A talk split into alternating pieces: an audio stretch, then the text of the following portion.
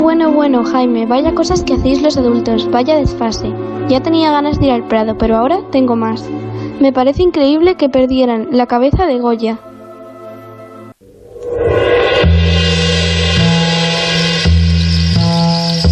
Pero ¿cómo que vaya desfase, Alicia, la hija del farero? Esos serán algunos. Y a lo mejor en algún momento determinado de nuestra historia. En Onda Cero tenemos una estación de radio en un faro que asoma al Cantábrico. En Por fin no es lunes, Punta Norte.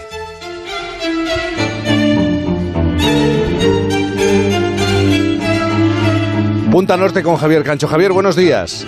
Hola Jaime, buenos días, saludos a todos. Eh, me hace mucha gracia porque Alicia se va acercando, claro, va cumpliendo años, se va acercando al lenguaje de adolescente. ¿eh? Qué desfase de los mayores para hablar de la cabeza de Goya, ¿te, das cuenta? Sí, sí, sí, bueno, es que está desfasadísima, ¿eh? No, no me entrometo en la educación de, Alicia, pero... Pero madre mía, bueno, lo normal, vamos. Eh, Javier, vamos a explicarle a Alicia, ¿dónde está la cabeza de Goya? Pues mira, eh, me temo que no hay, no hay una respuesta concreta a esa pregunta. No la hay, Jaime, no hay certezas, porque lo que ha quedado de la cabeza de Goya son dudas y una historia que, que va más allá de lo rocambolesco, con uno de los de los que podríamos decir cráneos más privilegiados que haya dado la historia de España. Goya fue un tipo muy brillante, lo fue mucho más allá de sus cuadros y ahora, durante los próximos minutos, en Por fin no es lunes, nos disponemos a seguir el rastro de la cabeza perdida de don Francisco de Goya y lucientes. La posibilidad de transformar España dio sentido a mi vida. Y a ello, en la medida de mis fuerzas y de mi arte, me dediqué con empeño. Lo hizo con empeño. Pero después del empeño llegó la decepción, una decepción profunda, sin esperanza, y Goya decidió exiliarse en Burdeos. Él fue uno de tantos españoles que huyeron de su propio país. Goya sentía una enorme decepción por cómo habían transcurrido los acontecimientos, pero además tenía temor, había miedo por la política absolutista de Fernando VII. Así que en 1824, tras el trienio liberal, se exilia en Francia y antes de marcharse, entrega a su nieto la legendaria Quinta del Sordo, que luego sería demolida en 1909 eh, en las orillas del Manzanares.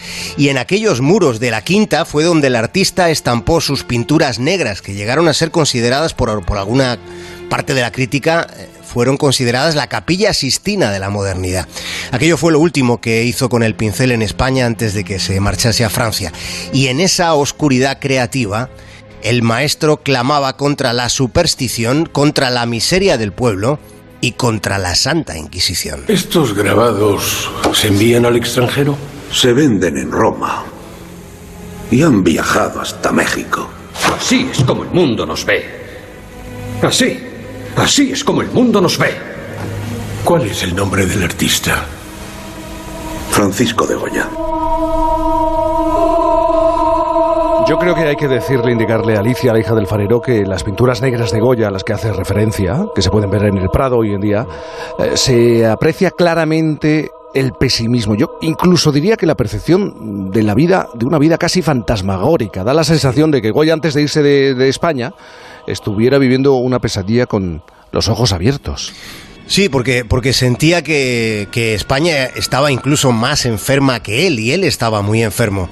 Y por eso eh, decidió marcharse y en Burdeos pasó los últimos cuatro años de su vida y no fueron malos años aquellos cuatro que, que supusieron el desenlace de la vida de Goya.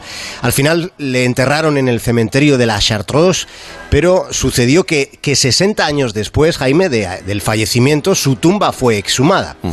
Y lo fue con una sorpresa mayúscula los presentes se quedaron sin aliento. En el ataúd faltaba la calavera. El cónsul español en Burdeos escribió el siguiente telegrama a Madrid, leo textualmente, esqueleto Goya no tiene cráneo. A ese telegrama hubo respuesta a través de otro telegrama, uno del, del gobierno de España, un telegrama oficial en el que se decía textualmente, envíe Goya con cráneo o sin él.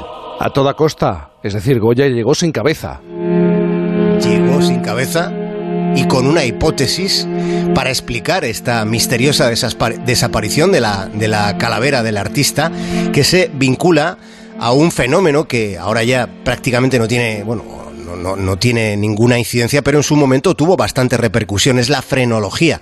Fue una teoría pseudocientífica, que ya está denostada, como digo, con la que se consideraba posible, se, se vislumbraba la posibilidad de determinar los rasgos de la personalidad en función de la forma del cerebro de la forma del cráneo. Y ya hemos dicho que Goya en su época fue más que un artista, fue un tipo muy inteligente y muy carismático. Y es muy posible que ciertos entusiastas de la frenología robaran el cráneo de Goya en alguna madrugada especialmente oscura, Jaime, en el cementerio de la Chartreuse. Ya, pero me tienes que contar qué teorías hay al respecto. Bueno, hay unas cuantas y, algunas eh, son especialmente disparatadas, pero lo llamativo, Jaime, es que todas estas teorías parten de un mismo lugar, parten de un pequeño lienzo. Cuadro pintado en el año 1849, es decir, pintado 30 años antes de la exhumación del cadáver de Goya. Es un cuadro con la firma del pintor romántico Dionisio Fierros, un asturiano. Lo representado es un cráneo sin mandíbula en tonos tostados sobre un tapete de color verde. Y lo interesante aparece no, en lo que el cuadro eh, pinta, sino en el dorso mismo, sobre el bastidor, en el travesaño inferior. Ahí aparece una inscripción en la que puede leerse cráneo de Goya pintado por fierros. Eh, pero vamos a ver, ¿hay algún tipo de certeza sobre la posibilidad de que Fierros, este autor, tuviera el cráneo de Goya? Bueno, esa es una opción que, dadas las circunstancias históricas, se, analizado, se han analizado mucho y con detalle. Esa opción entra dentro de lo posible, pero no existe una certidumbre plena sobre esa posibilidad. Aunque desde luego la teoría resulta factible. Pensemos en que eh, Fierros, el pintor romántico, fue protegido del marqués de San Adrián, que es para quien Fierros pinta el cuadrito de la calavera. Y ese marqués también fue mecenas de Goya durante su exilio en Burdeos. Y los testimonios de la época atestiguaron que Fierros tenía un cráneo en su taller, un cráneo que, que daba bastante que hablar, que dio que hablar en aquel momento.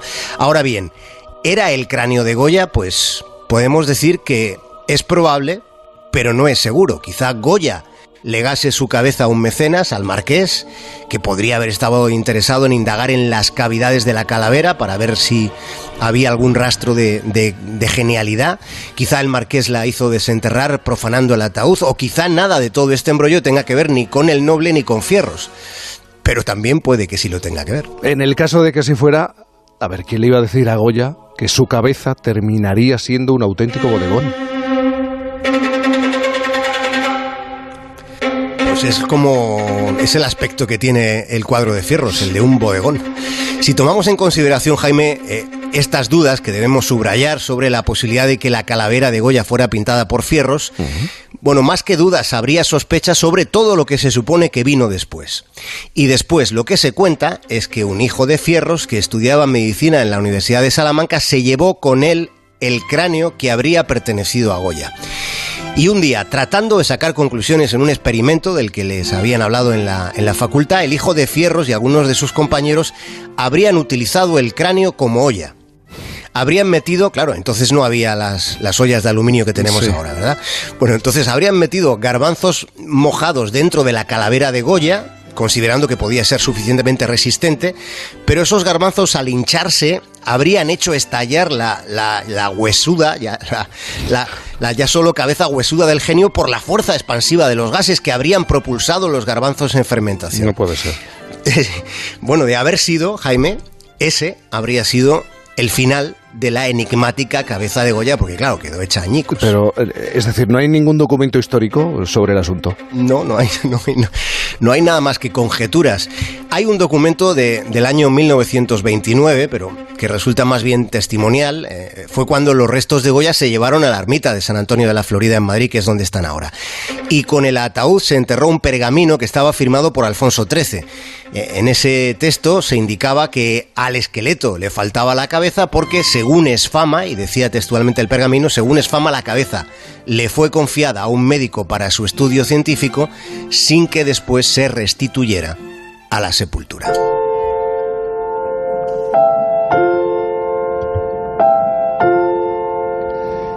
Te digo una cosa, Javier Cancho, me niego a pensar que todo acabara por los gases de los garbanzos.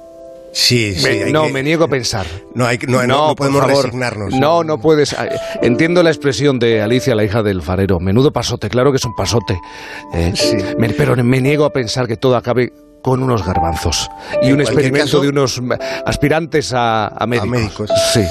Eh, la alternativa sería el desconocimiento, porque, porque no se sabe dónde fue a parar la cabeza de Goya. La cabeza de una de las personas más brillantes de la historia de este país. Pero bueno, eh, tenemos sus cuadros y, y la ambientación de esas pinturas negras, que es algo que, que te sobrecoge. Bueno, mejor no se lo cuentes a Alicia, la hija del farero, porque se va a reír. Esto de los Sí. garbanzos se va a reír. Y es, es muy dada a reírse, sí. Sí. De los adultos. De los adultos. Hace bien, es lógico, además que se ría de los adultos, si no. Bueno, Javier Cancho, pasa buena jornada de domingo, ¿te parece? Un abrazo enorme, Jaime, un abrazo muy grande. Oye, tengo una pregunta. ¿Tú eres muy de Sí. terrazas? ¿Eres muy de sentarte Sí. en las terrazas? Mucho, mucho. Eh, Pero no tienes pinta de hablar alto, ¿verdad? No, no tienes pinta de hablar alto, ni, ni cantar, estudias patria No, querida, no. ni todo eso, ¿no? Es que vamos a hablar de las terrazas, del buen tiempo Sí. y de los problemas de ruidos que genera en todo el país. Salvo en algunos puntos, en Bilbao están tomando una iniciativa, es el control del ruido. Están funcionando desde hace pues, eh, unos días unos aparatos, los sonómetros, que sirven para controlar cómo de alto eh, hablan los bilbaínos en las terrazas. Va a ser en un momento. En Por No me lo pierdo, Jaime. Sí, te mando un abrazo grande, siempre. Javier. Un abrazo. Gracias. Un abrazo.